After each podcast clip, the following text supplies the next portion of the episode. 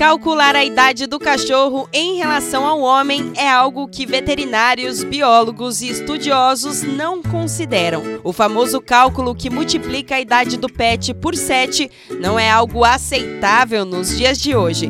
Mas se você quer saber qual a idade do seu cachorro, a medicina veterinária já tem alguns métodos bastante precisos para isso. Já se sabe que os animais menores amadurecem mais rápido do que aqueles maiores e também têm uma vida adulta mais longa, ou seja, leva mais tempo para que o organismo comece a se deteriorar. Já com os cães maiores acontece o contrário.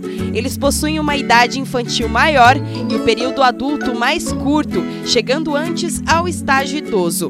Eles chegam em cada fase da vida em momentos e velocidades diferentes.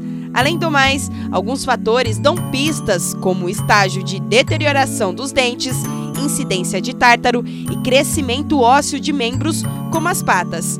Por isso, avaliar os dentes do animal é uma das formas mais precisas de determinar a idade do cachorro ou do gato. Filhotes de cachorro costumam trocar a dentição de leite pela permanente por volta de 4 ou 5 meses. O formato deles é diferente e isso ajuda muito a saber a idade do animal. Além do mais, Cães jovens com idades entre 1 e 2 anos costumam ter os dentes muito mais brancos e sem sinal de tártaro. Por fim, em cães mais idosos, é possível até ver a ausência de alguns dentes que já caíram por conta da idade. Eu sou a Isabela Machado e a gente volta a se falar no próximo Momento Pet.